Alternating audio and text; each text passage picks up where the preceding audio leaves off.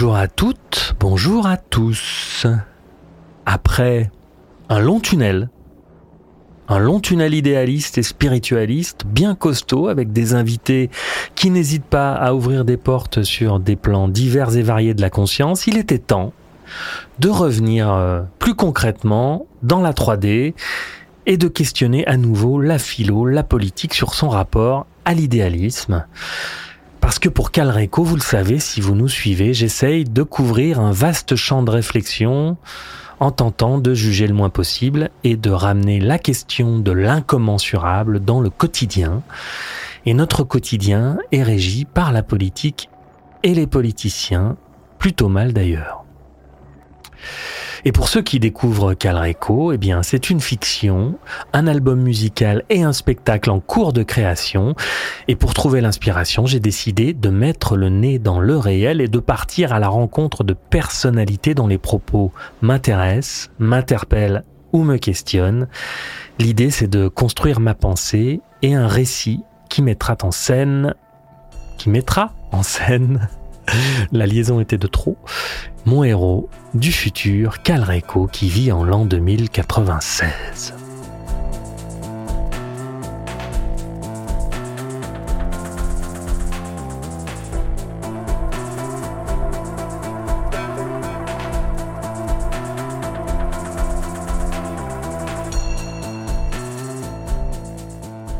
Nous allons donc parler philo, politique, idéalisme et matérialisme avec un YouTuber que je suis avec intérêt depuis quelques mois.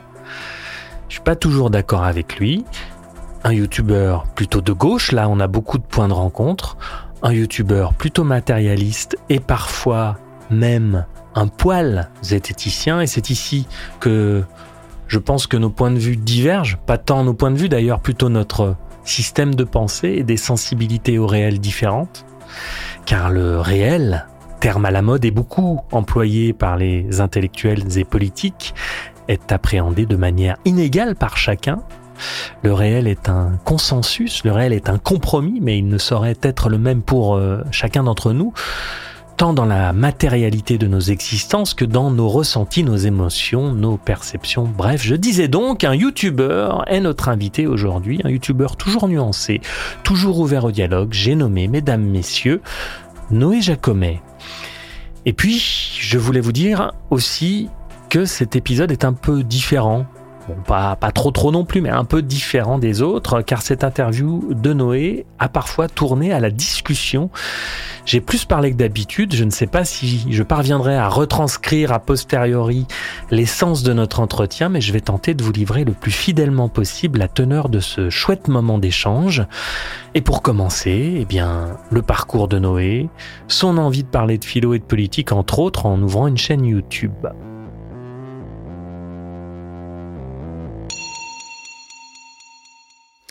Bah déjà, merci de, m'avoir invité. Euh, donc, ce qui, m'a donné envie de créer une chaîne où je parle de, philo, c'est certaines, euh, on l'a évoqué en off, certaines frustrations euh, de ma vie professionnelle qui fait que, euh, en tant que rédacteur, je peux pas forcément évoquer ces sujets facilement, disons, et, le faire en étant rémunéré correctement. Donc, je me suis dit, quitte à faire des trucs qui rapportent pas grand-chose, fais-le à ton compte. donc, j'ai créé cette chaîne YouTube pour ça. Euh, après mon parcours, euh, c'est quelque chose que je dis souvent et c'est important de le répéter. Euh, je parle de philo sur ma chaîne. J'ai pas, j'ai pas de diplôme de philosophie. Je, suis revenu à la philosophie pendant mes études par des voies détournées parce que moi, mon, diplôme c'est en communication politique. Mais il se trouve que quand je faisais des études de, de com politique, je me suis, je me suis réorienté vers la philo parce que j'en lisais en fait dans mon coin à ce moment-là et je, donc je suis passé dans des dans un dans des milieux associatifs en fait. C'est comme ça que j'y suis revenu progressivement notamment dans une asso qui s'appelle Opium Philo, qui est plutôt euh, avec des gens de Paris 4 beaucoup et de, Sciences Po. Et, euh, et donc, euh, bah ouais, avant ça, moi, c'est aussi quelque chose sur lequel j'insiste. J'étais pas. quand on parle de philo, on est tout de suite mis sur un piédestal. moi, j'étais plutôt cancre à l'école. C'était pas du tout, pas du tout brillant. C'est vraiment tard que l'assiduité et l'intérêt pour la chose académique est venu. Et donc, voilà, j'ai pas été du tout un, bon élève globalement.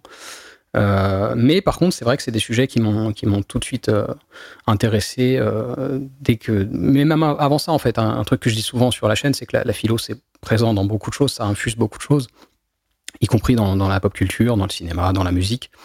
Donc donc voilà, c'était important pour moi aussi de de faire des ponts justement entre, entre ces choses-là et d'essayer de montrer que c'est justement pas pour les têtes, la philo, c'est pour tout le monde et que en plus les questions qu'on traite en philosophie, sont des questions qui nous, touchent, pardon, tous. On parlait aussi en off de la question de la mort, par exemple. Bah, on, va tous, on va tous y passer, donc euh, c'est important d'y réfléchir. Et la philo, c'est fait pour ça, justement, entre autres, et puis plein d'autres choses, l'amour, l'amitié, tout, tout, un tas de choses qui sont des expériences euh, absolument fondamentales et universelles sont euh, abordées dans la philo. Donc, donc voilà, c'est important pour moi de, d'en lire et, si je peux euh, donner envie à des gens d'en lire et puis que ces gens-là me, me, donnent des recommandations aussi vers des choses que je n'ai pas forcément découvert moi-même, euh, c'est gagnant-gagnant quoi.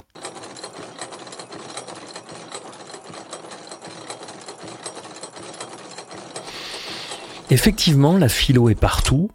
Nos questionnements rejoignent souvent une tentative de réponse euh, philosophique, mais elle semble être réservée à une élite en tout cas, on se dit souvent que les personnes qui ont accès à la philosophie ou qui parlent de philosophie, ou qui lisent de la philosophie, sont des personnes qui ont fait des études, par exemple. Ça peut paraître euh, difficile à aborder parfois. Ça vient peut-être du fait que les philosophes peuvent être compliqués à lire, on dirait qu'ils n'ont pas envie d'être compris. Ça arrive, c'est le cas euh, dans la musique aussi, hein, dans le rock ou le classique, ça tourne parfois à l'exercice de style au détriment de la compréhension du message. Essayez de lire un bouquin, par exemple, de Frédéric Lordon. Moi, j'adore Frédéric Lordon. J'adore l'écouter. Je le trouve hyper pertinent. J'aime ses idées. J'aime sa façon de les exprimer. Mais le lire, et c'est pareil pour Spinoza ou Kant. Pas facile non plus. J'ai pas lu l'éthique, j'ai lu des livres qui en parlent. Idem pour la critique de la raison pure, je l'ai pas lu, mais j'ai lu des livres qui en parlent. Quels questionnements, quels sujets ont amené euh, Noé à la philo? Moi, effectivement, c'est la question de la mort.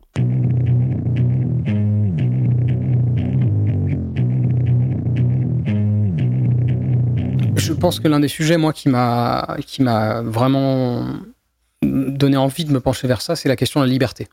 Voilà, qu'est-ce que c'est que la liberté? C'est, je pense, par cette, euh, cet axe-là, ce biais-là, que je suis revenu vers la philo. Euh, euh, après, comme tout le monde, en avoir fait au lycée. donc, c'est ça qui explique aussi que, que Spinoza a une certaine place à mes yeux, et, c'est effectivement un philosophe très reconnu.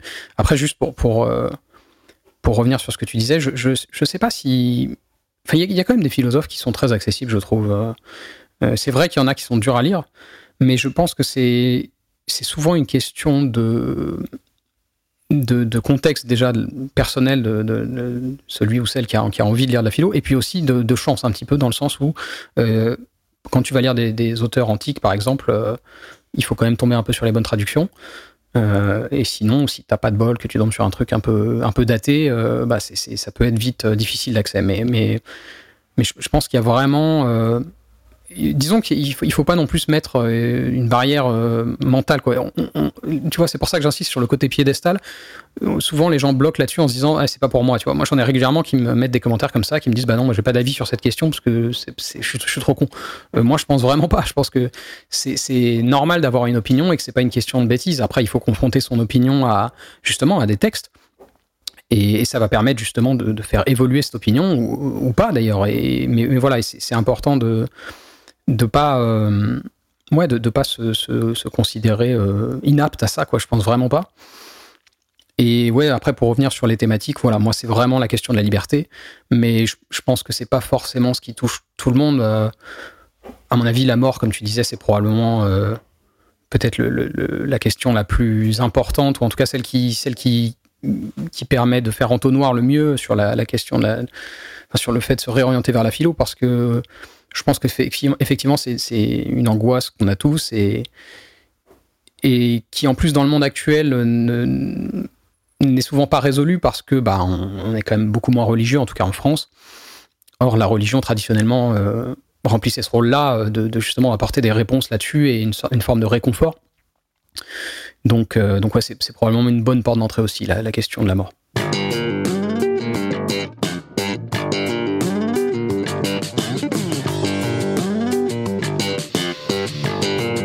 La mort et par extension le sens de l'existence, ce sont des questions essentielles, questions obligatoires pour un philosophe. La science répond au comment et la philo ou la religion répondent au pourquoi. Enfin, tente de répondre au pourquoi. Tiens, pendant qu'on te tient, Noé, pour quelqu'un qui se pose des questions métaphysiques, qui voudrait peut-être trouver des réponses dans la philo, quelle lecture conseillerais-tu?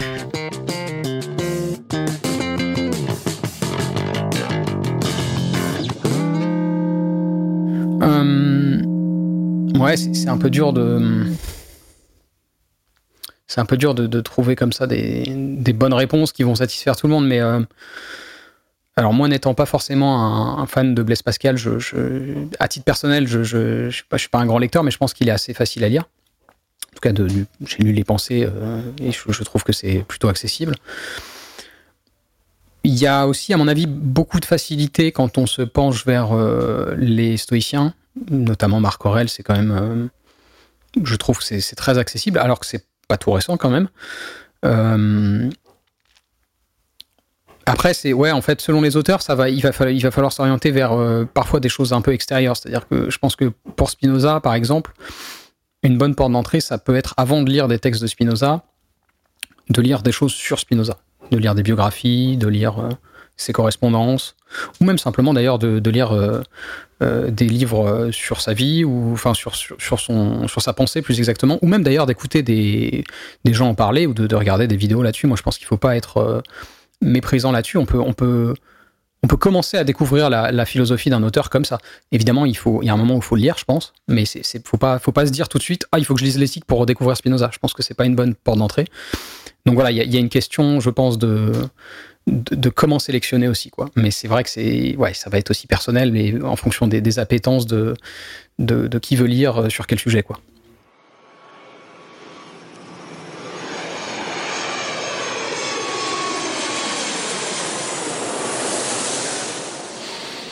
Ouais, la philo intéresse beaucoup et c'est tant mieux. C'est vrai que ça m'étonne un peu, euh, mais quand on regarde les chiffres, le précepteur qu'on a interviewé sur Calreco 860 000, 900 000, je sais plus, abonnés. C'est énorme. Il y a beaucoup de chaînes euh, philo euh, sur YouTube, des chaînes à succès. Pourtant, euh, je pensais pas. Moi, j'y suis venu tard, c'est peut-être pour ça. J'ai eu des questions métaphysiques très jeunes, mais je suis allé chercher les réponses ailleurs, plus dans le développement personnel, qui propose, n'en déplaise à beaucoup, des réponses pertinentes. Je pense au pouvoir du moment présent des Tollé, par exemple, qui est un livre incroyable bah non, moi au contraire, ça me ça m'étonne pas parce que justement, comme je te dis, ça, nous touche tous ces questions. Donc euh, donc euh, non, je trouve que c'est plutôt c'est plutôt c'est plutôt logique et puis c'est ça fait plaisir. Euh, je, ouais, moi je pense que encore une fois, c'est des choses qui sont tellement présentes dans nos vies sans qu'on y fasse forcément attention que c'est ça me paraît me paraît pas du tout étonnant que que que des gens qui font vraiment une focalisation là-dessus sur sur leur, euh, sur leur chaîne YouTube ou même ailleurs, parce qu'il y a aussi beaucoup d'émissions de, radio qui parlent de philo. Ça m'étonne pas que ça ait du succès. Euh, tu as cité Précepteur, je trouve que ces podcasts, en tout cas les quelques-uns que j'ai écoutés, je les ai trouvés euh, très bien. je sais qu'il n'est pas forcément en vogue dans mes cercles politiques dans lesquels moi je traîne, mais moi honnêtement je trouve en tout cas que par exemple ce qu'il a fait sur Spinoza était, ça me paraissait pas du tout déconnant quoi. Il y a Monsieur Phi qui a une grosse chaîne aussi, qui, euh, qui, marche très très bien. Il y a, alors maintenant il en fait moins, mais il y a Cyrus North aussi euh, qui quand même avait commencé comme ça, euh, avec des petites vidéos très très accessibles sur, sur un concept, tu vois, c'était 10 minutes. C'était fait un peu avec humour et tout, mais c'était pas, dans mes souvenirs en tout cas, c'était plutôt bien fait. De temps en temps, il y revient aujourd'hui, même s'il a un côté peut-être plus. Bon, disons qu'il il a, il a un peu élargi son, ses thématiques, mais, mais de temps en temps, il va faire une vidéo. Récemment, il en a fait une justement sur la vie de Spinoza. Il a fait un autre philosophe aussi, là, il était vraiment sur la bio, je sais plus qui c'est, mais récemment, voilà, il y revient, donc euh, moi, je trouve que c'est toujours, euh, bien, et, ouais, ça, ça m'étonne pas que ça marche, euh, parce que voilà, c'est vraiment universel les thématiques qui sont abordées.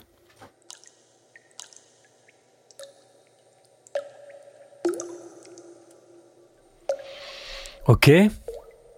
Bon, On va rentrer un peu plus dans le dur. Je parlais euh, du développement personnel tout à l'heure, ça n'était pas tout à fait innocent, parce que la branche spiritualiste du développement personnel est à mon sens clairement sous-estimée. Il y a vraiment des propos pertinents, des livres intéressants.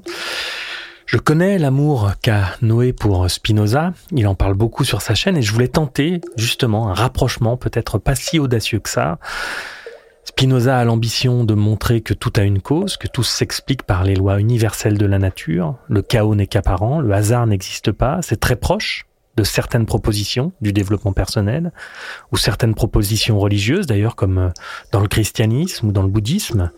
D'ailleurs, apparemment, Spinoza exprime souvent son admiration pour la pensée du Christ.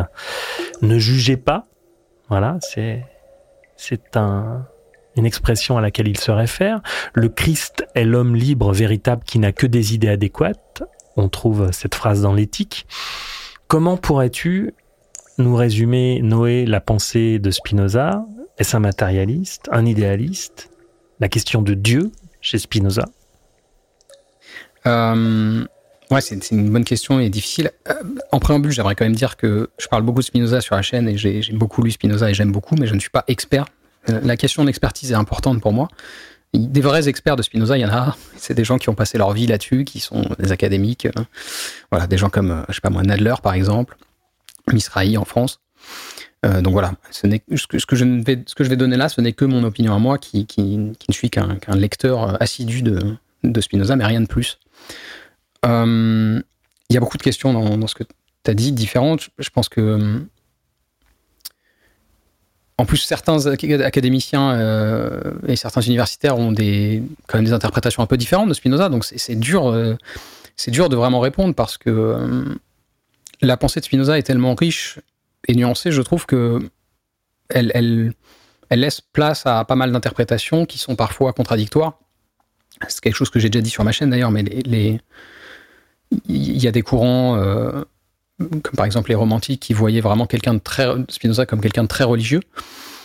Et si tu écoutes des gens comme justement Steven Adler, qui est un universitaire américain spécialiste de Spinoza, lui dira au contraire non, euh, attention, il est vraiment athée, c'est juste une question de contexte, parce que tu peux pas dire que ça comme ça à l'époque.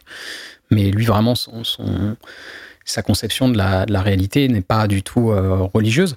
Ce qui est, ce qui est euh, ce qui peut, penser à, pousser pardon, à penser le contraire, c'est qu'effectivement, il, a une, euh, a une formule qui est célèbre euh, en latin qui est Deus sive natura, c'est-à-dire Dieu ou la nature.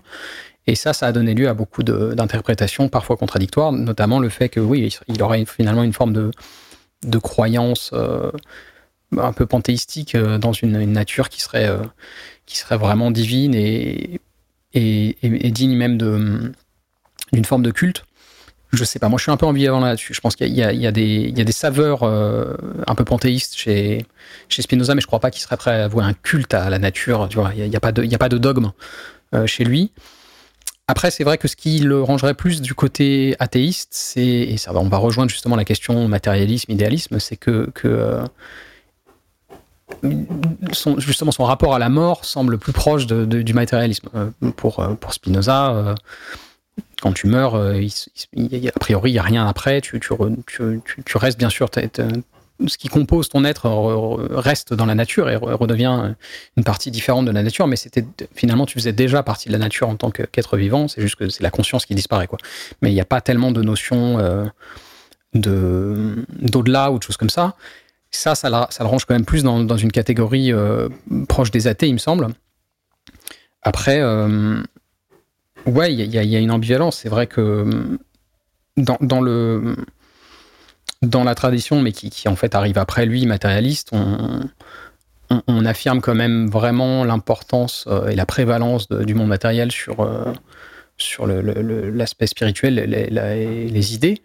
Et je, pense que ouais, la philosophie de Spinoza se, situe un peu à une, forme de jonction entre les deux, parce qu'effectivement, il y a certains aspects qui sont très matérialistes, mais il y a aussi quand même un attrait pour, euh, pour une forme de spiritualité. C'est, je te dis, c'est très compliqué. C'est, des, débats en plus euh, métaphysiques qui sont qui sont pas résolus aujourd'hui, hein, contrairement à ce que diront certains. Donc c'est, dur de répondre.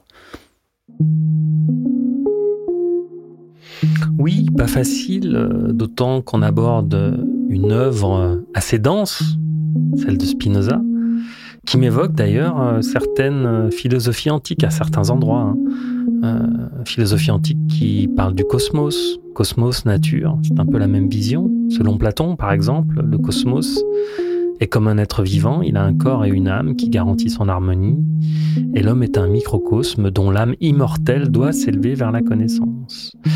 Des conceptions proches euh, de celles qu'on peut trouver dans certains bouquins de développement personnel.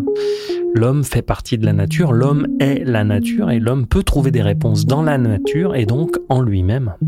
Ouais, c'est vrai, c'est vrai. Tu l'avais d'ailleurs mentionné dans ta question avant, et j'ai pas rebondi là-dessus. Il y a un, on peut lier clairement, je pense, le, développement personnel à Spinoza, c'est quelque chose que moi, je, suis un peu réfractaire à ça, parce qu'il y, a un côté parfois euh, mercantile, je trouve, dans l'idée qu'on se fait aujourd'hui du développement personnel. Mais c'est vrai que sachant qu'il s'inscrit dans une tradition de ce qu'on appellerait eudémoniste, euh, c'est-à-dire en fait la philosophie de Spinoza vise à, rendre euh, l'être humain, je je sais pas si on peut dire heureux ou joyeux, enfin en tout cas, lui dirait plutôt libre. Mais voilà, disons que comme il s'inscrit dans une tradition un peu comme ça, inspirée d'Aristote, on peut assimiler ça à une forme de développement personnel. Et c'est vrai que ce côté, euh, oui, ce côté euh, presque unicité de, l'être humain euh, avec la nature peut donner une saveur un peu peut-être même New Age, je dirais, à, Spinoza.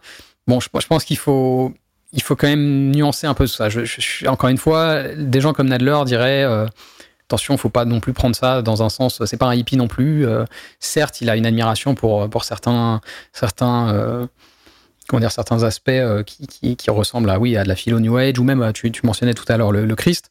Mais ouais, je pense qu'il y a aussi quand même des, des postulats. ouais, un peu, un peu matérialiste chez, chez, chez, Spinoza. Enfin, c'est encore une fois, c'est compliqué, tu vois. Qu'est-ce qui, Qu'est-ce qui, prédate? Est-ce que, c'est la, conscience est le, fruit de la matière ou? Bah Justement, c'est la question. C'est une question qu'on aborde dans chaque podcast de cette série chez Calreco. Le post-matérialisme, donc la conscience avant la matière. Enfin, avant. La conscience et la matière sont les deux faces d'une même pièce. La matière est de la conscience qui vibre à des fréquences plus basses. Bref. Euh, c'est une euh, question effectivement qui n'est pas du tout abordée dans nos sociétés matérialistes parce qu'on considère que euh, la matière prévaut, que le cerveau produit la conscience, ce qui n'est absolument pas prouvé, ce qui est juste un postulat. Mais toi donc Noé, ton avis perso sur la question, la matière avant la conscience ou l'inverse? Honnêtement, j'ai pas, ça, va être décevant, mais j'ai pas vraiment moi de certitude je pense que c'est important quand on, est quand même influencé. Déjà, on va faire, attends, on va, un peu remonter. Je pense que c'est important de dire que à gauche, quand on parle de matérialisme, en fait, souvent, on parle beaucoup de matérialisme historique, c'est-à-dire qu'on parle de marxisme. Et avant d'être euh, des débats politiques, c'est des débats de justement métaphysique, euh, comme on, on vient de l'évoquer, qui ne sont pas résolus aujourd'hui. Et je pense que c'est là où je voulais en venir. C'est important quand on est euh, marqué par un prisme d'analyse politique matérialiste, de se confronter justement à des gens qui défendent, notamment aujourd'hui, euh, des positions idéalistes. Euh, donc pour ça, il y a euh, un penseur, je ne sais plus son nom de famille, c'est Bernardo, c'est un penseur brésilien. Castrop, c'est ça, merci. Bon, bah très bien, donc tu le connais aussi, donc je pense que doit, tu dois le trouver intéressant, en tout cas moi je le trouve très intéressant, qui à mon avis présente les meilleurs arguments que moi j'ai entendus contre la pensée matérialiste. Et je pense que c'est important d'écouter des gens comme ça euh, quand on est matérialiste, parce que justement, ça nous permet de voir les limites euh, du prisme matérialiste, notamment dans les débats que tu évoquais sur la question de la conscience. Moi, je pense que sur, euh, sur ce débat-là de philosophie de l'esprit, je pencherais plus vers un prisme idéaliste, ce qui va paraître surprenant. Là où je suis vraiment matérialiste, c'est vraiment dans la, conception plus politique. et donc, on, on, en revient à Marx. je pense qu'il faut avoir un, quand même un, disons un respect pour, euh, pour toutes ces considérations de, bah, qui sont presque en fait même de l'ordre de la sociologie, de, l'importance des rapports de, classe, de domination au sein d'une structure sociale. Ça, ça me semble euh, difficile à mettre de côté euh, dans, une analyse politique sérieuse. Maintenant, voilà, sur les questions de conscience ou sur les questions de philosophie morale, on l'évoquait en off tout à l'heure, je pense que le matérialisme a certaines limites. Oui, alors moi je vois pas trop comment on peut être matérialiste sur un plan et pas sur l'autre. Le matérialisme ou l'idéalisme, ça se résume à une seule question. La conscience est-elle ou non produite par le cerveau? Et ça détermine tout. Après, on peut évoquer les conditions matérielles d'existence qui génèrent la lutte des classes, et ça n'est pas contradictoire avec l'idéalisme. Pour ceux qui sont intéressés par les répercussions de ce concept philosophique sur la politique ou l'économie, vous pouvez lire Jean Jaurès, sa conférence devant les étudiants collectivistes en 1894 dans laquelle il est question d'équilibre entre ces deux notions. Et il y a plein de façons d'être idéaliste. Il faudrait déjà définir ce qu'est une idée, ce qu'est la conscience, ce qu'est l'âme. Être idéaliste, en gros, c'est considérer qu'il y a au-delà de la matière des compréhensions que nous sommes aussi déterminés par bien plus que nos conditions matérielles d'existence. L'idéaliste conçoit l'univers comme une conscience infinie. Chaque objet, chaque son, chaque forme vivante euh, est une partie du tout Sentir profondément et intimement qu'il émane de la nature une intelligence universelle qui habite tout le vivant et tenter de garder le contact permanent avec cette profondeur, ou tout au moins savoir que c'est possible, c'est cela, être idéaliste. Je vous conseille d'ailleurs l'épisode 0 de cette saison 2 dans laquelle je développe toutes ces notions et le lien donc avec certaines propositions politico-économiques. Bien sûr, il n'y a pas un idéalisme, on parle de conscience individuelle, de conscience collective, de conscience universelle, d'âme, d'idées, d'esprit, etc. Il faudrait définir tous ces termes. Mais si on revient sur un plan euh, simpliste, l'idéalisme et le matérialisme, il n'y a pas que les conditions matérielles qui définissent le cadre de nos existences. Les frontières, l'État, la monnaie, ce sont des idées des concepts auxquels nous croyons et qui structurent nos sociétés. Si les gens n'ont plus confiance et décident que la monnaie ne vaut rien, tout se casse la gueule. Les chiffres, les nombres, c'est pareil. Quand vous voyez un 5 sur un tableau, cela représente un concept. C'est une idée. Et ces idées façonnent nos sociétés. Bah, c'est là où je pense qu'Astrup justement dirait qu'il serait d'accord avec toi. C'est euh, c'est pas nécessairement euh, c'est pas nécessairement lié effectivement c'est c'est pour ça que moi je te dis d'un point de vue euh, euh, sur le, la, question de la conscience je, je, pencherais plus vers une forme d'idéalisme mais donc je vais avoir du mal à défendre une position que je crois pas tu vois c'est c'est ouais je, mais là, là, on en arrive justement à moi où je vais me. C'est pour ça que je te disais tout à l'heure en off. Moi, je suis pas, je suis pas forcément convaincu par un matérialisme trop radical. C'est que je, pense. Déjà, la première chose à dire, c'est que. je vais nommer personne pour pas me faire d'ennemis, mais il y quand même certains euh, streamers que j'ai entendu parler ça. Et quand, tu commences à utiliser euh, oui, moi je suis matérialiste, toi t'es idéaliste pour dire en fait moi j'ai raison, toi t'as tort, il y a un problème déjà. C'est que t'as pas, pas pris conscience sérieusement et t'as pas essayé de te documenter sérieusement sur ce que ça veut dire en fait dans la tradition philosophique d'être matérialiste ou d'être idéaliste. Euh, parce que vraiment t'as l'impression. En fait, on en revient euh, dans certains cas au débat oui, moi je suis dans le réel et pas toi. Bon, ça n'a rien à voir, c'est beaucoup plus compliqué que ça. là où je suis d'accord avec ce que tu viens de dire, c'est que je pense qu'il faut. Disons que même parmi les gens qui, eux, sont plus sérieux et qui savent de quoi ils parlent quand ils parlent de matérialisme et d'idéalisme, une limite que je vois à la position matérialiste est que parfois elle a, elle a comment dire, elle a tendance, je trouve, à, à confondre la carte et le territoire. Euh, tu vois, c'est. Euh, et justement, bah, Castrup parle de ça. Un exemple qu'il donne, c'est. Euh, c'est sur des, vraiment des, rapports à la conscience et, et aux émotions. Quelqu'un qui est triste et qui pleure, ces larmes, c'est pas ça la tristesse. Tu vois? Et si tu vas vraiment à l'extrême dans la position matérialiste, euh, t'en viens en fait à cette absurdité de dire, bah en fait la, tristesse c'est les larmes. Non, la tristesse c'est pas les larmes. Les larmes c'est le, fruit de la tristesse, c'est le produit matériel de la tristesse, mais la tristesse c'est une émotion.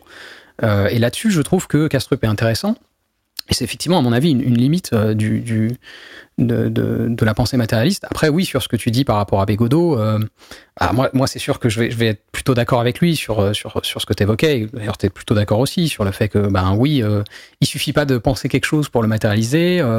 La motivation, ça fait pas tout et on n'est pas méritant quand on réussit. On est, enfin voilà, il y a, aussi justement tout l'aspect bah, chance, en fait, qui lui, est lié beaucoup à des choses très matérielles. Euh, et ça, il faut le prendre en compte. Donc, en ce sens-là, moi, je, te rejoindrai, en tout cas, si je comprends bien ta position, qui est de dire que qu'effectivement, les deux sont pas forcément incompatibles. Euh, voilà. Après, je sais que c'est actuellement, c'est pas très en vogue à gauche de dire ça, mais moi, ça me dérange pas tellement de, de m'inscrire en faux. Ah oui, c'est vrai. J'avais parlé de Bégodeau. Donc je vais y revenir très vite. Bégodeau et son argument anti-idéaliste, à savoir qu'il l'associe à la notion bien de droite de mérite qu'on retrouve aussi d'ailleurs dans le développement personnel, ce qui est un peu foireux, le fameux euh, quand on veut, on peut. Bon, ok. Mais euh, où je m'inscris en faux, c'est que l'idéalisme n'est absolument pas incompatible avec le déterminisme. Moi, je suis idéaliste et déterministe. Je considère seulement que nos déterminismes vont au-delà de la simple réalité objective et psychologique. Et d'ailleurs, avec euh, l'idéalisme arrive la notion de connais-toi toi-même, puisque la conscience prime la sagesse vise à l'observer, à analyser nos propres dysfonctionnements pour optimiser notre existence, pour prendre conscience de nos déterminismes. Au contraire, en exagérant un peu si tu es matérialiste, en simplifiant à outrance, tout est matière, tout va mourir, après moi le néant, donc pourquoi pas après moi le déluge? De la voie matérialiste peut découler pour moi la vision de Hobbes, l'homme est un loup pour l'homme. Et au contraire, se connaître, le connais-toi toi-même, l'analyse de nos fonctionnements, ben ça mène à l'amour de soi. Et l'amour de soi mène à l'empathie, mène au collectif. Et le collectif, c'est une valeur de gauche, non? Ouais, ouais, je, vois ce que tu veux dire. Mais c'est pour ça que tu vois, moi, je suis pas. Euh, c'est pour ça tout simplement que je suis plus spinoziste que marxiste, en fait. C'est que moi, je, pense que c'est pas un encore une fois, même si ça me dérange le côté, quand on, dit que Spinoza euh, est, dans le développement personnel, parce que encore une fois, il y a le côté mercantile qui me dérange, mais dans l'absolu, je pense que euh, c'est pas pas un crime de, vouloir faire du développement personnel, justement à, une échelle vraiment personnelle, quand on n'a pas d'ambition un peu peut-être un peu un peu moins noble, c'est tout à fait louable de oui, bien sûr, d'essayer de de devenir une meilleure personne et, c'est le but des traditions euh, démonistiques. Donc, euh, donc moi, j'ai aucun problème avec ça euh, et, ça explique mon, goût pour Spinoza ou même là, plus, plus, récemment, je lisais du Aristote qui est le, père de, le démonisme. c'est pareil. Je pense d'ailleurs que dans le cas d'Aristote, s'il était là aujourd'hui et qu'on lui disait est-ce que vous faites du développement personnel, il dirait oui, tu vois. donc, donc voilà, moi, disons que ce qui me dérange dans le développement personnel, c'est pas du tout le côté développement personnel en fait, c'est le côté, c'est le côté business. Oui, le côté business, effectivement, il existe dans le développement personnel, mais j'ai envie de dire, il existe aussi euh, sur YouTube. Nous, on veut des abonnés, on veut faire rentrer de l'argent pour continuer à développer notre projet. Bon, le capitalisme nous impose ça aussi.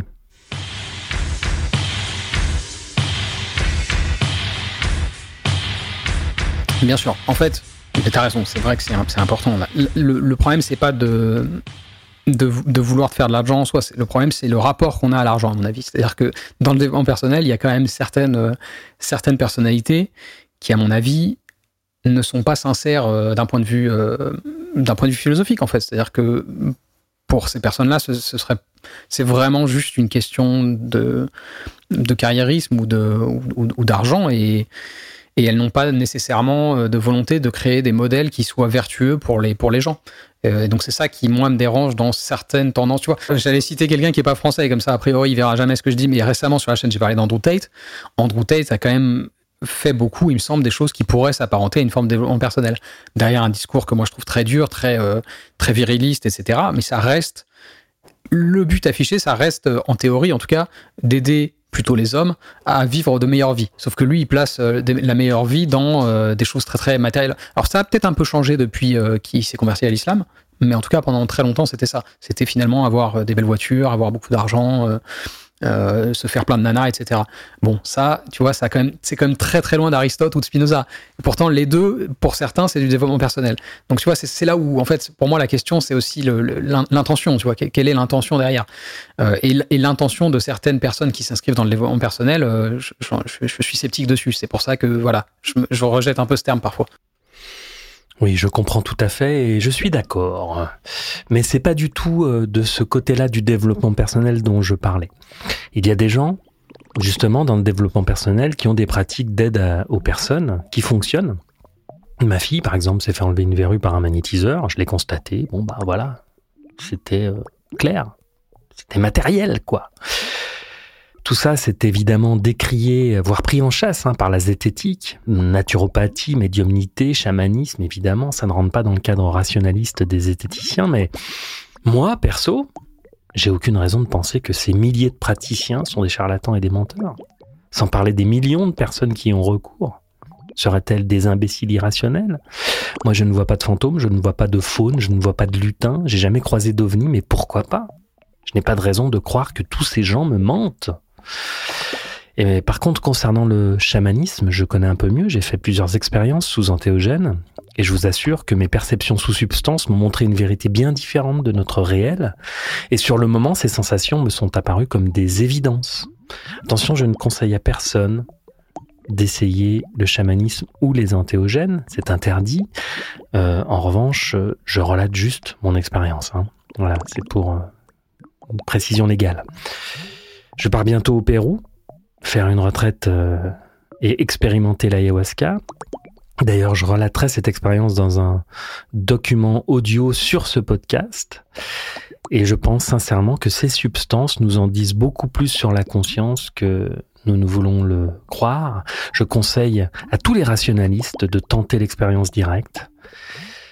Nous allons accueillir d'ailleurs sur Calreco plusieurs invités pour parler de ces sujets. C'est prévu pour décembre. Ouais, alors c'est.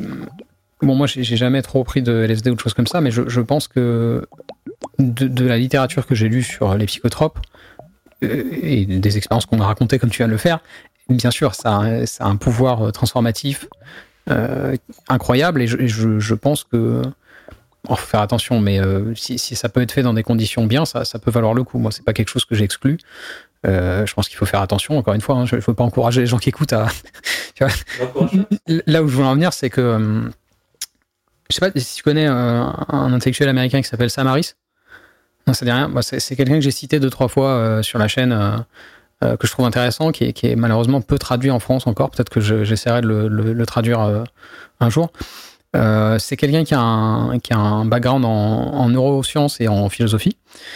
Euh, mais qui, euh, qui a aussi beaucoup d'intérêt pour euh, tout un tas de pratiques, soit méditatives, soit effectivement parfois aussi d'utilisation de, de, psychotropes, et qui parle de ça. Et qui, moi, je trouve est très, très intéressant parce qu'il il ancre ça dans quelque chose qui est très, très rationaliste pour le coup. Donc ça, ça pourrait paraître contradictoire, mais, mais, lui, il dit, il dit vraiment que, que pour lui, c'est à la fois des expériences transformatives qui sont, qui sont fondamentales et que c'est que sans ça, il n'aurait probablement pas adopté la position qu'il a actuellement sur justement la nature de la conscience, qui est très euh, quand même euh, assez, assez éloigné du modèle occidental, on va dire. Il, c'est aussi quelqu'un qui a, qui a, passé plusieurs euh, plusieurs mois, voire, voire même plus que ça au total, euh, en Asie, euh, soit en Inde, au Népal et tout ça, pour, pour faire des, des, retraites silencieuses euh, longues, tu vois.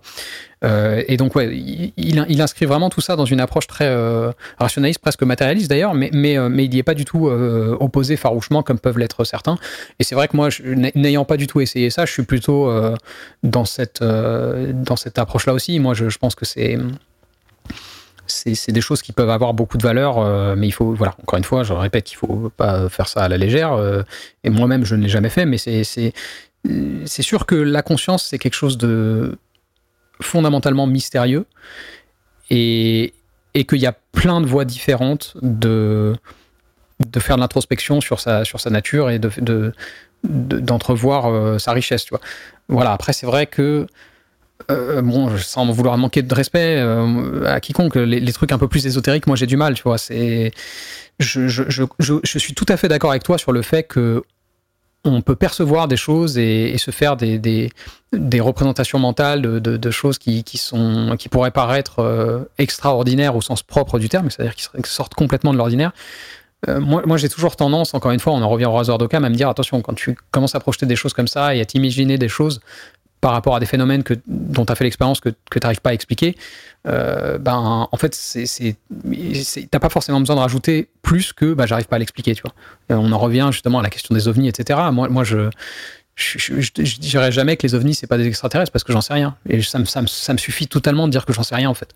Tu vois, j'ai pas besoin de voilà. Je sais pas si ça répond un peu à tout ça, mais on digresse, on digresse chez les ovnis, mais on est de toute façon dans l'idéalisme, hein, pas de souci. Je voulais revenir quand même sur le connais-toi toi-même, sur le travail sur soi, la psychanalyse, et faire le lien peut-être avec euh, le penseur préféré de Noé Jacomet, c'est-à-dire Spinoza. Spinoza qui était un, un psy avant l'heure. S'affranchir de ses déterminismes pour être plus libre, c'est très freudien ça. Et euh, donc comment Spinoza t'a aidé à développer euh, ta pensée, Noé?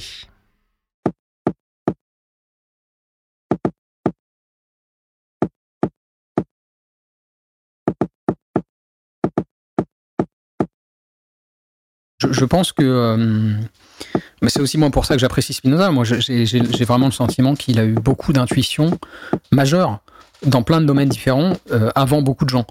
Euh, donc effectivement, moi je pense que la filiation que tu cites entre, entre Spinoza et, Freud, elle est, elle est réelle. Je pense qu'on pourrait dire la même chose de, Jung. Moi je, je, connais pas très bien hein, tout ça. Je suis vraiment... La, psychanalyse, la psychologie, c'est des choses que je, que je, regarde d'assez loin, mais c'est vrai que tout l'aspect, ne serait-ce que des déterminants euh, inconscients, ben oui, ça, a sa place dans, la philosophie de Spinoza, parce que, parce que justement, euh, là encore, pour te donner une citation qui est, connue de, l'éthique, euh, sur la liberté, je crois que c'est un truc du genre les hommes se trompent quand ils se croient libres parce que en gros ils, ont conscience de leurs désirs mais ils n'ont pas conscience des causes qui déterminent leurs désirs. Voilà, tout ça c'est très psychanalytique ou psychologique finalement comme, comme raisonnement et c'est présent chez Spinoza effectivement euh, au XVIIe siècle donc c'est assez moi je trouve impressionnant et, assez beau. Et ouais, euh, la filiation elle se fait avec, avec beaucoup de choses. Euh. alors comme je t'ai dit moi, je, suis revenu vers, euh, vers la philo et, donc je suis venu à Spinoza par le biais de la question de la liberté qu'on vient d'évoquer. Euh, souvent, quand on est dans ces débats-là, j'ai l'impression, enfin en tout cas j'ai déjà entendu cet argument vis-à-vis d'une position un peu influencé par Spinoza qui serait, qui serait assez proche d'une forme de déterminisme, que finalement le déterminisme ce serait une forme de fatalisme et que, que ça nous rendrait tous égoïstes, etc. Et moi, j'ai pas du tout ce rapport-là à, la chose. Moi, au contraire, le, fait de me dire, bah, en fait, euh, il y, a, y, a, des causes qui, euh, qui, vont avoir qui sont extérieures à moi et qui vont avoir un impact sur, euh, par exemple, ma réussite, ça m'a rendu plutôt humble. Et de la même manière, quand, quand quelqu'un fait quelque chose qui me, qui me déplaît, euh, le fait de me dire, bah en fait, euh, c'est pas non plus totalement de sa faute. Il y a, aussi des choses qui le dépassent, qui ont fait, qui, m'a fait du tort. Ça m'a rendu plus tolérant, euh, tu vois. Donc, au contraire, moi, je trouve que c'est une philosophie qui est, qui est, assez positive et assez qui, encourage beaucoup à l'humilité et la tolérance. Je, trouve toutes les questions sur le rapport à la liberté chez, Spinoza, c'est vraiment ouais, ça, pousse vers une forme d'altruisme. après, il y, a plein de choses. Spinoza, c'est aussi intéressant, je trouve, euh, dans son rapport justement à, bah, notamment à l'amour, à l'organisation sociale.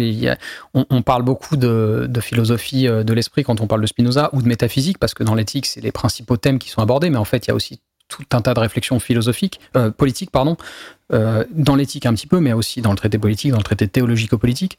Et tout ça, c'est des choses que moi, je, je, trouve très intéressantes et qui me plaisent beaucoup. Euh, alors, qui vont, du coup, orienter la pensée dans une certaine direction. Hein. Dans, mon, dans, mon, public, j'ai quand même pas mal de d'anards, ou même d'ailleurs, j'ai aussi quelques libertariens, donc c'est plutôt, des, on va dire, des anards de droite et des anards de gauche. Euh, et, eux, ils aiment pas trop, forcément, quand je parle de Spinoza. Spinoza étant quand même euh, un fervent défenseur de l'État, euh, voilà, ça, ça, leur plaît pas. Moi, c'est vrai que je, pense au contraire qu'on a besoin de l'État, et c'est quelque chose qui me plaît dans la philosophie de, Spinoza, de, dire qu'en fait, la, liberté des, humains réside, en tout cas dans une certaine mesure, pas que, hein, mais dans une certaine mesure, dans ce type d'organisation sociale-là, d'organisation politique. donc il y a cet aspect-là qui me plaît. Qu'est-ce qu'on pourrait citer encore? Ouais, sans doute que le, ce qu'on a un peu évoqué beaucoup plus tôt sur l'unicité de la nature, en tout cas une forme d'unicité de la nature, ça me plaît aussi. Euh, il y a cette citation de Spinoza l'homme n'est pas un empire dans un empire, et le fait qu'il mette en, un peu en doute tout un tas de choses, euh, notamment issues de Descartes, euh, ça, ça, me plaît aussi. Je pense que on, a un rapport très. Comment dire? Ouais, c'est ça, assez dualiste finalement à l'humanité et la nature, alors qu'en fait, fondamentalement, le, on n'est pas aussi séparés qu'on le pense. Donc voilà, il y, a plein de choses euh, présentes dans la philosophie Spinoza qui sont assez plaisantes. Euh. Ok, on va quitter un peu euh, la philo et se rapprocher de la politique. J'avais entendu un échange entre Rémi Ouattremès de la chaîne Juste Milieu et Noé dans un débat. Bon, c'était pas super super. Hein j'avais trouvé que il avait mis du temps à décoller ce débat, mais bon, il a eu le mérite d'exister.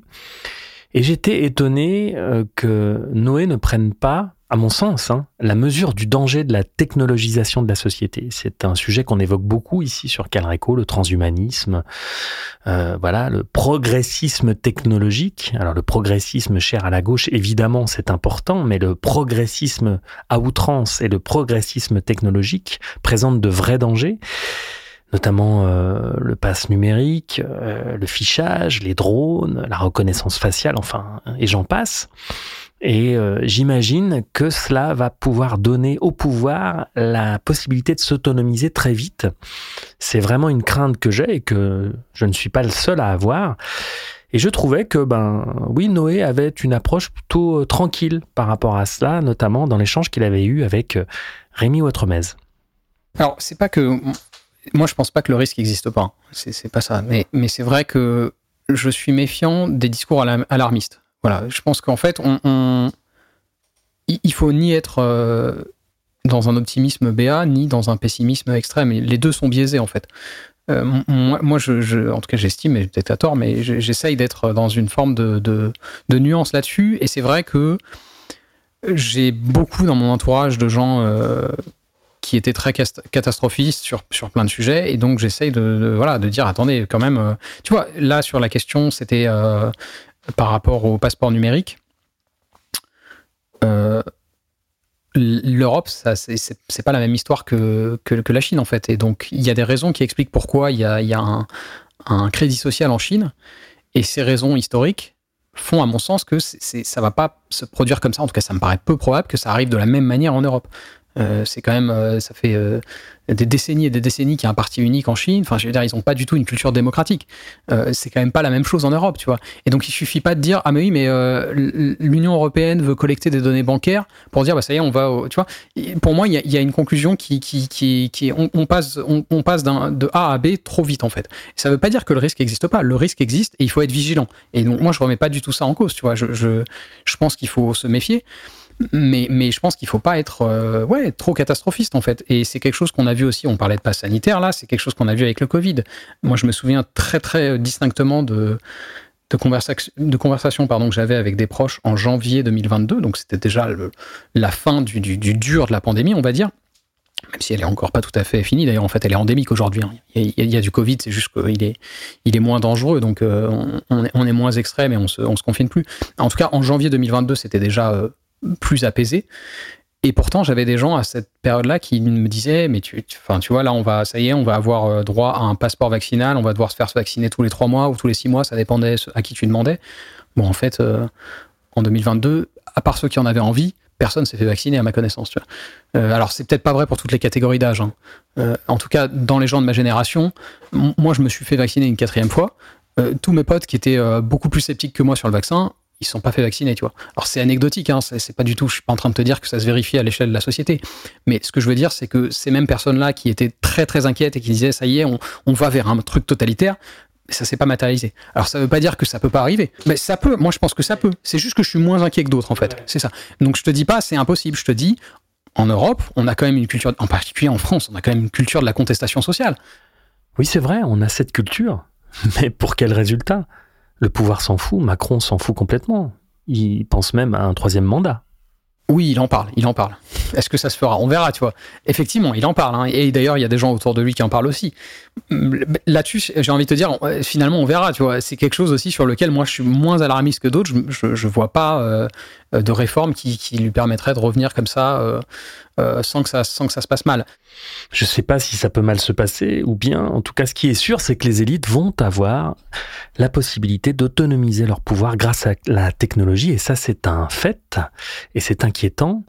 Et puis là, ils se permettent un peu tout. Hein. Enfin, la communication présidentielle, c'est une catastrophe. Euh, Darmanin, on n'en parle pas. Et puis euh, Dupont-Moretti mis en examen, toujours ministre. Enfin, je trouve qu'il y a une escalade. Je suis, assez d'accord qu'il y, a une escalade. Après, moi, j'ai envie de te dire, en fait, tant que les gens continuent à les lire, moi, je vais pas défendre Macron parce que j'aime pas Macron. J'ai jamais voté pour lui. Euh, j'ai voté blanc les deux fois où j'aurais pu voter pour lui. Euh, c'est pas du tout ma cam. Mais à partir du moment où les gens continuent de le faire élire, même si c'est à une majorité qui en fait n'est pas vraiment une majorité hein, quand tu regardes les chiffres, c'est comme ça que le système fonctionne. Donc euh, voilà, je, je, moi je, je, trouve ça extrêmement euh, triste, inquiétant, ridicule qu'il évoque cette possibilité de, de finalement euh, modifier le, les fonctionnements des institutions pour éventuellement se représenter une troisième fois. Mais je, je, je, pense pas que ce soit. Ça me paraît pas très probable. Voilà, on verra. Euh, moi, je suis, un peu désabusé là-dessus. Hein. J'ai une petite tendance à voter blanc. Euh, donc, c'est vrai que. Voilà, après, j'ai aussi un respect pour la démocratie qui fait qu'encore une fois, tant que finalement il, récupère plus de voix que la personne qui est contre lui au deuxième tour, c'est le jeu, quoi. C'est le jeu.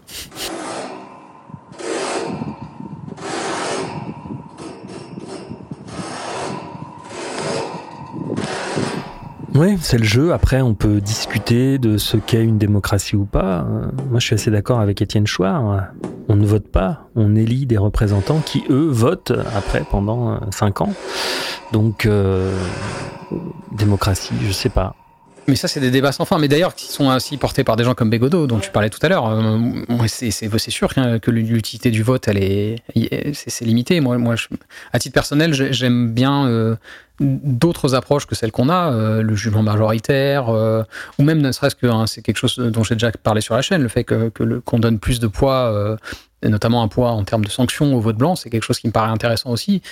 C'est des choses que, à ma petite modeste échelle, j'essaie de, de mettre en avant, mais tu vois, c'est à mon avis des choses qui se font sur le long terme, quoi. Et, en l'état, euh, bah, si Macron est élu, c'est que Macron convainc suffisamment pour être élu. Tu vois, moi j'en ai aussi. Hein, c'est là où je suis, je me trouve chanceux, c'est que dans, mon entourage, j'ai des gens très très divers et avec des opinions politiques très euh, très variées, euh, à droite, à gauche, au, centre. Je sais pas si on peut dire que c'est centre. Macron, pour moi, c'est du centre droit, on va dire. Et bon, bah ouais, ça, peut. Tu vois, là où je, je suis un peu embêté par rapport à ce qui se passe en ligne, c'est que je trouve beaucoup de polarisation.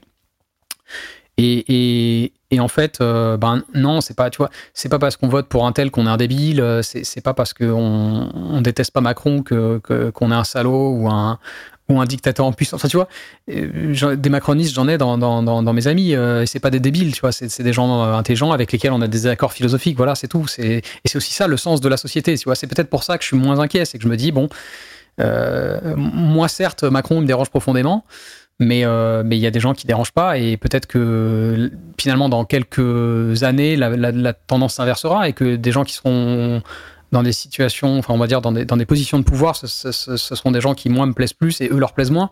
Et tu vois, j'ai cette, cette, euh, cette, projection et cette tolérance de me dire bon bah finalement c'est là où je, je, te parle du jeu de la démocratie. Tu vois, la démocratie est représentative et imparfaite, mais euh, on en revient à, toujours à la citation de Churchill. Je sais même pas d'ailleurs si elle n'est pas apocryphe, mais voilà, on n'a pas trouvé mieux pour l'instant. Donc je pense qu'il faut itérer et, euh, que progressivement, moi, c'est là où je suis peut-être biaisé et très optimiste, mais moi je pense que sur le long terme, je pense que sur le court terme, on est assez mauvais et assez débile, collectivement, hein, je parle, nous les êtres humains, mais je pense que sur le long terme, on arrive à s'en sortir. Euh, et, c'est totalement biaisé, hein. je, dis, dis pas que j'ai raison, mais euh, c'est un optimisme un peu béat, mais j'ai cette, croyance-là, c'est une croyance, de me dire qu'on on va, on va faire mieux on va faire mieux. Et il y a quand même l'histoire qui va un peu dans ce sens-là. On, a quand même fait des progrès. Je pense que le modèle sociétal dans lequel on s'inscrit n'est intrinsèquement pas mauvais, mais qu'il y a des dérives euh, dont il faut se, méfier. Quoi. Vous vous en rendez compte en l'écoutant, Noé est quelqu'un de nuancé, de tolérant, et cela euh, influence certainement sa façon de voir le monde, c'est normal. Moi, je suis un petit peu plus euh, inquiet je dirais pas pessimiste, je dirais inquiet parce que je pense qu'on va réagir, je l'espère en tout cas. Mais pour rebondir sur ce que disait Noé et rejoindre Spinoza à nouveau, il y a une citation de mémoire, c'est, alors je vais pas vous la dire en latin, en français, l'homme est un dieu et un loup pour l'homme. Et euh, Frédéric Lordon de poursuivre, oui, tout dépend du contexte institutionnel dans lequel il s'inscrit.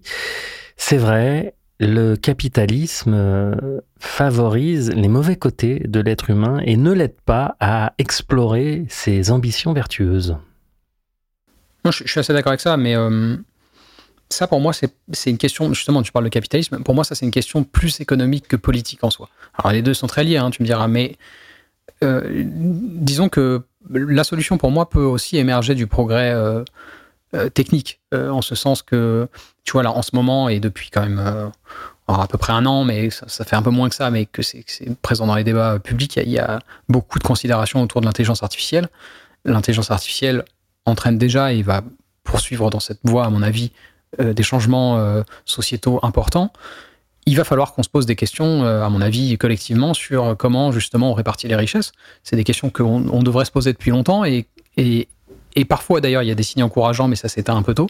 Là, je pense qu'on va avoir de moins en moins de choix. C'est-à-dire que comme c'est un peu c'est un peu cynique de le formuler comme ça, mais comme c'est aussi dans des jobs euh, plus qualifiés que euh, là où on avait fait de la mécanisation avant, que l'intelligence artificielle est en train de, de, de, de remplacer des, des travailleurs, je pense que il va y avoir une, un effort collectif plus important que ça n'a pu être le cas par le passé pour justement euh, euh, reconsidérer la, réflexion sur la, répartition des richesses. Et, je pense que ça, ça peut nous amener vers des, cadres qui soient plus vertueux, avec justement en fait des, des, individus qui sont bah, qui sont plus libres en fait, parce que ils ont plus cette contrainte qui est ce que tu évoquais en filigrane, de, de, en fait comment faire de l'argent, comment être considéré socialement, parce que c'est aussi ça à l'heure actuelle dans les sociétés capitalistes. On, survit financièrement grâce à notre fonction euh, sociale euh, qui est notre travail, mais on est aussi considéré, c'est pour ça que je parle de fonction sociale, on est aussi considéré dans la société comme un, membre euh, utile en fonction de ça, tu vois. Et, en fait, c'est pas normal parce que on n'a pas le luxe de tous faire des, activités qui, sont à la fois rémunératrices et épanouissantes d'un point de vue intellectuel. Et alors qu'en fait, c'est l'objectif désirable. Et tu vois, typiquement, et là, on va peut-être me taxer encore une fois d'optimiste BA, mais typiquement, ça peut être une opportunité, l'émergence de l'intelligence artificielle, de dire, bah, en fait, on va peut-être décorréler un peu la question des revenus et la question du travail, tu vois. Et donc là, on revient vers des gens comme Frio, euh, tu vois. Mais ça, ça peut permettre justement de, de, de, générer un cadre qui soit plus vertueux, où finalement les gens vont faire ce qu'ils ont envie de faire. Et sans se poser la question, est-ce que je peux, est-ce que je peux, générer un revenu euh, qui soit suffisant pour vivre avec ça? Et, à mon avis, ça c'est assez, euh, ouais, c'est assez vertueux. Mais oui, je suis assez d'accord. La technique, euh, l'intelligence artificielle, ça peut être très chouette. Tout dépend de comment on les utilise, de qui les utilise. C'est ce que dit d'ailleurs en substance Louis Fouché dans ses interventions sur le transhumanisme. Je ne parle pas de Louis Fouché au hasard, car Noé l'a critiqué gentiment dans une de ses vidéos. Bon, moi, je pense euh, néanmoins qu'il ne faut pas négliger les intérêts qui sont en jeu et puis la volonté de pouvoir de certains. Je suis pas sûr qu'on ait pris la mesure de l'ambition euh, des puissants qui ont avec eux, avec eux, pardon, la technologie. Bon, sur Louis Fouché, euh, déjà, on a, déjà un peu échangé en, privé. euh, je l'avais taquiné un peu sur Twitter, donc il, m'avais envoyé un message. euh, et donc, je vais, voilà, on, s'était parlé de manière tout à fait courtoise et je lui avais expliqué euh, où j'avais des, désaccords avec lui et je, l'avais trouvé tout à fait agréable en conversation en privé. Donc j'ai pas j'ai pas de détestation pour lui. En revanche, là où j'ai des désaccords sur la question du transhumanisme, c'est qu'en fait, pour moi, il est très imprécis, tu vois. Et je lui étais tombé dessus dans une vidéo parce que typiquement, il citait Yuval Noah Harari comme comme un comme un transhumaniste et quelqu'un qui n'aurait aucune considération pour tout ce qu'on vient d'évoquer là et tous les risques qui sont liés au développement de ces technologies. Or, précisément, quand tu lis son, son, son bouquin Homo Deus, ben justement, il y a tout un effort hyper intéressant de mise en garde contre les potentielles dérives. Et donc là, je trouvais Fouché à côté de la plaque et pas juste avec Harari, tu vois. Ouais, moi je suis plus réservé quand j'entends Yuval Noah Harari ou Laurent Alexandre j'ai un peu la sensation d'être manipulé parce que je trouve que sous prétexte de nous avertir des dangers potentiels du transhumanisme, ils en font la promotion. Et s'ils ont le choix, je suis certain qu'ils préféreront le camp de la minorité augmentée à celui de la majorité diminuée. Et voilà, ce qu'essaye de dire Louis Fouché quand il intervient sur le transhumanisme, c'est de pointer le danger de la technologisation à outrance et euh, ce vers quoi euh, tendent à nous emmener les politiques. Ouais, ouais. Je sais pas, tout ça, c'est des, des, débats. Euh, enfin, en plus, on n'a pas de, pas de réponse. On, on, l'avenir nous dira euh, si, c'était légitime de, s'inquiéter et à quel point. Moi, je pense que c'est légitime de s'inquiéter. La vraie question, c'est à quel point il faut s'inquiéter ou pas. Tu vois. Euh, oui, moi, je suis sans doute moins pessimiste que tu, ne peux l'être. Ça veut pas dire que j'ai raison. Euh, c'est voilà, c'est une question, je pense, qui est qui, qui, s'explique par beaucoup de choses, y compris des choses inconscientes. Enfin, tu vois, c'est très compliqué tout ça. Donc, voilà, j'ai pas de, réponse là-dessus.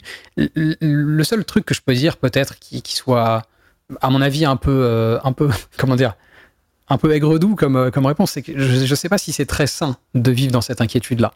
Tu vois, c'est peut-être ça qui est, c'est peut-être un peu bête de, résumer tout ça à ça finalement. Mais moi, ce que je constate, notamment vis-à-vis, comme je t'ai dit, hein, j'ai, beaucoup de proches qui sont, euh, par exemple, pendant le Covid, ne sont pas fait vacciner, qui n'étaient pas du tout d'accord avec moi, qui disaient non, mais tu te rends pas compte, etc. In fine, ce que je retiens moi de ça, c'est que j'ai beaucoup moins mal vécu cette période-là que eux à titre individuel, tu vois.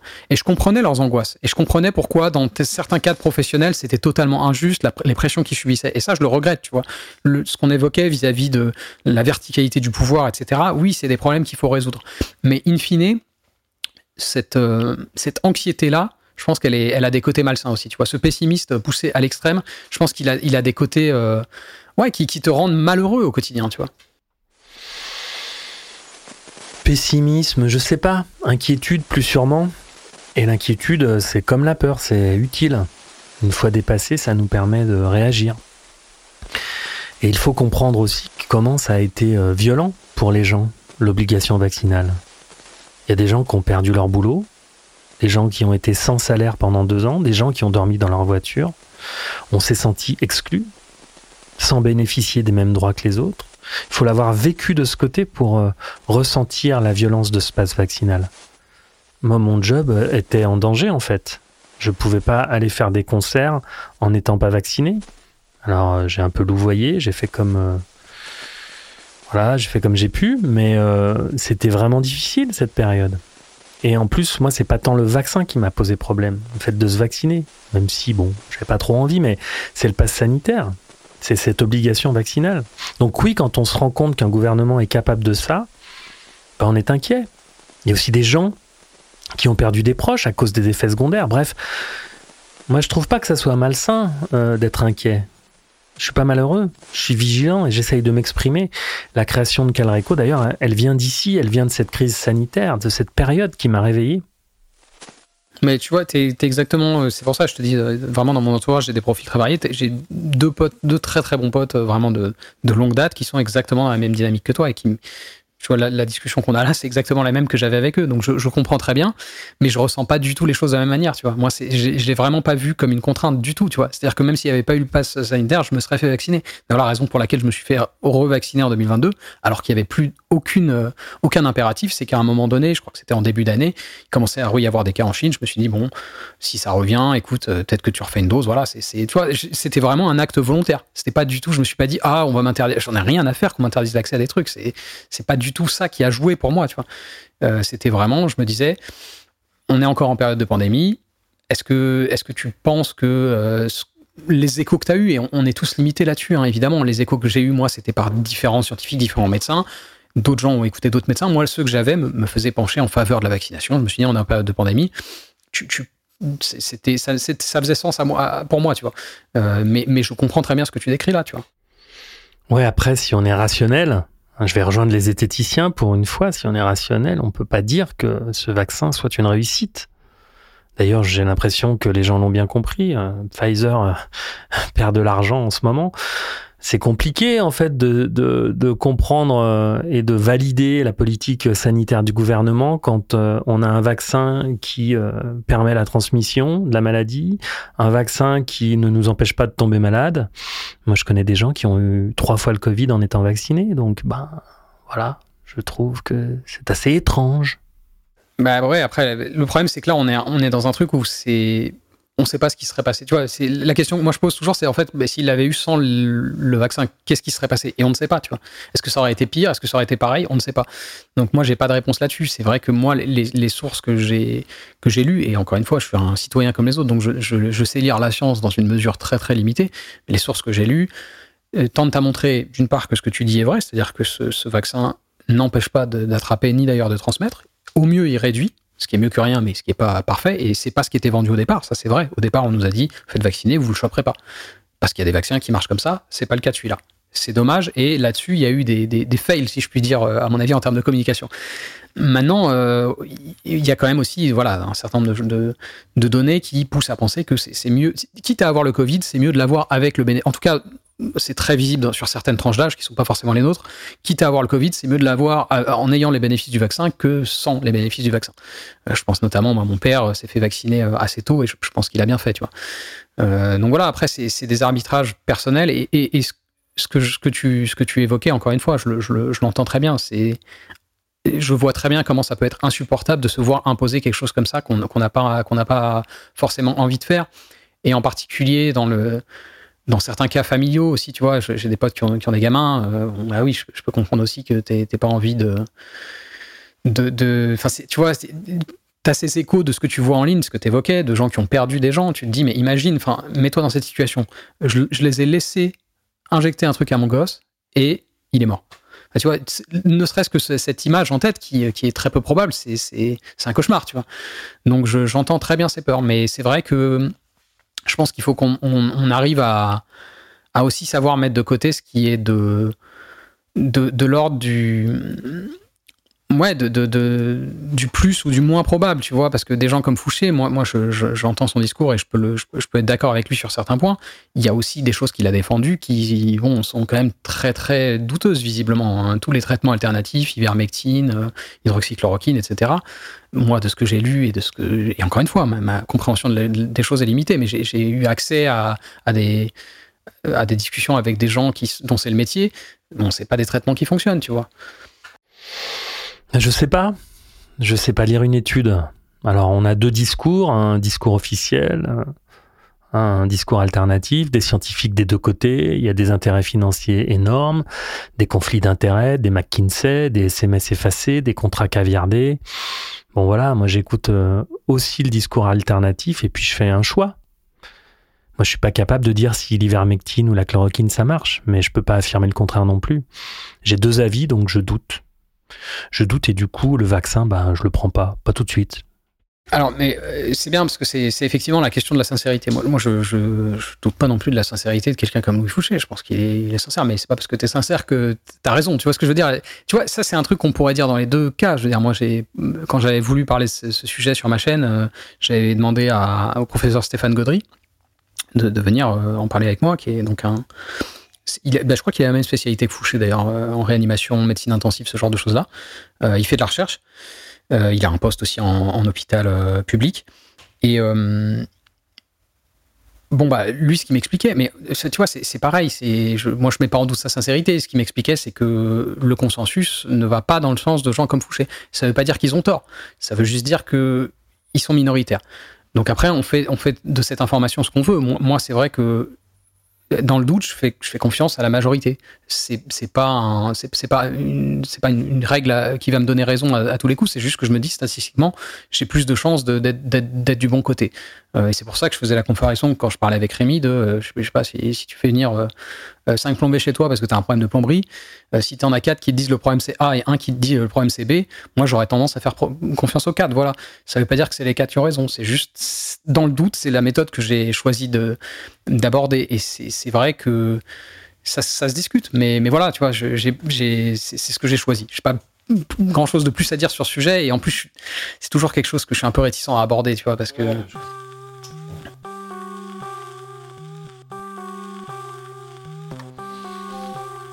Ben, c'était bien. C'était bien de parler de ça. Euh, On n'avait pas prévu d'échanger euh, sur la crise sanitaire, le Covid, euh, le vaccin, etc. Mais c'était une bonne chose d'en parler avec Noé. On va passer maintenant à la suite. La question récurrente, la question essentielle de ce podcast. Comment les années 20, les années que nous sommes en train de vivre, vont avoir un impact sur le futur. Et le futur, c'est 2096, car vous le savez, mon héros, Cal Reco, vit en 2096 et je viens piocher des informations auprès des personnalités que je rencontre pour pouvoir euh, trouver de l'inspiration et écrire cette histoire du futur. Alors, 2096, Noé Jacomet, s'il te plaît, peux-tu me faire une petite prospective? Ouais, c'est c'est intéressant et c'est très difficile. Euh, je pense que oui, je pense que l'histoire euh, a toujours euh, une influence. Donc oui, ce qui se passe en ce moment, ça, aura des conséquences. Comment est-ce qu'on vivra en 2096 J'ose espérer qu'on aura fait beaucoup de progrès à tous les niveaux, et ça inclut, ça inclut la philosophie morale. et ça, ça veut dire bah, notamment ce qu'on évoquait un peu plus tôt, une meilleure répartition des richesses. Je pense que j'ai l'espoir, en tout cas, qu'en 2096, les, êtres humains vivront de manière plus équitable et les, pauvres seront moins pauvres et, du coup, probablement les riches un peu moins riches. Euh, je pense que le travail est différent en 2096. Je pense que, justement, pour revenir à ce qu'on disait sur l'intelligence artificielle, elle a probablement investi la société d'une façon qui permet de désaliéner un petit peu euh, la population euh, de tout un tas de choses qu'elle n'avait pas forcément envie de faire et qu'elle était un peu obligée de faire. Et du coup, cette population fait, à mon avis, des choses qui sont plus épanouissantes pour elle. Et en fait, elle, arrive à, oui, c'est ça, à faire. elle a décorrélé travail et, et revenus, elle a décorrélé intérêt et travail et revenus, plus exactement. Et donc, elle, fait à l'échelle individuelle des choses qu'elle a envie de faire et qui la rendent plus heureuse, plus épanouie et qui, justement s'inscrivent dans cette tradition démonistique et celle de Spinoza ou d'Aristote.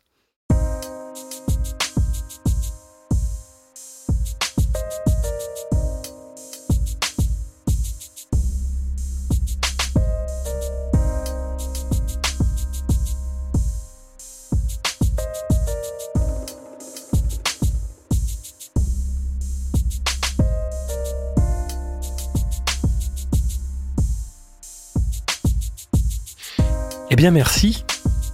Merci euh, pour toutes ces idées, merci pour cette discussion, car oui, c'était une discussion, euh, cette interview.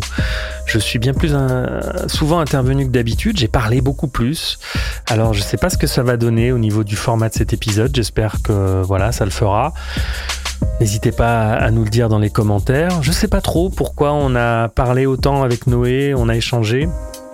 Euh, c'était presque un débat, donc voilà, je sais pas trop quoi en dire, j'espère que ça vous plaira. En tout cas, c'était très sympa et euh, je remercie euh, beaucoup Noé d'avoir euh, échangé avec nuance, avec tolérance, comme il le fait sur sa chaîne. N'hésitez pas à aller jeter un œil si vous ne connaissez pas la chaîne de Noé Jacomet.